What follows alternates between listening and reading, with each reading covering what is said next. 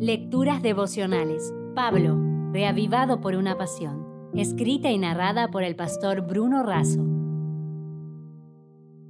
Hoy es 3 de abril. ¿Vacación o vocación?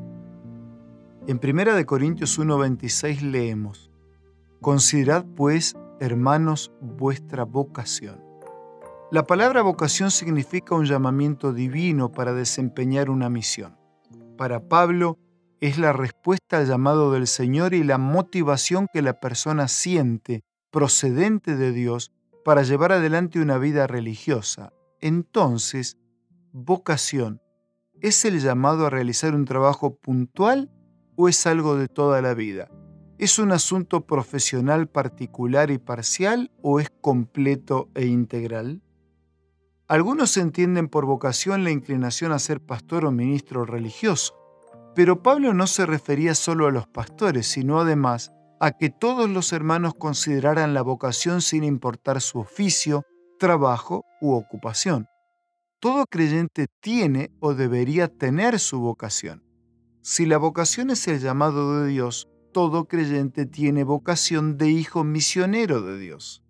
Por su parte, una vacación es una suspensión temporal del trabajo, de los estudios o de otras actividades habituales para descansar. Si no estamos de vocación, entonces estamos de vacación. Es como dice Packer, nuestra vocación más alta y privilegiada es hacer la voluntad de Dios en el poder de Dios para la gloria de Dios.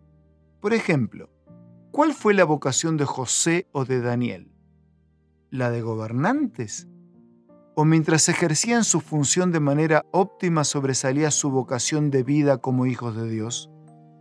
Así, la vocación no es lo que hago de tanto en tanto los sábados de mañana en la iglesia o en algún momento aislado en que doy testimonio de mi fe. Para Pablo, vocación es tanto el llamado como la pasión que direcciona y envuelve el ser todo el tiempo y en todo lugar. Pasé mis primeros 18 días de vida internado en un hospital. Y cuando me dieron el alta fue porque los médicos dijeron a mis padres que ya nada podía la medicina hacer por mí. Debían llevarme a morir a casa. Mis padres oraron todo el camino a su manera. Si salvas a nuestro hijo cuando sea grande, te lo dedicaremos. Dios resolvió de manera milagrosa mi problema pulmonar y salvó mi vida. Por eso, siempre siento que soy deudor y con una vida prestada. Conocí esta historia después de decir a mis padres que quería ser pastor. Entonces me contaron lo que Dios había hecho por mí.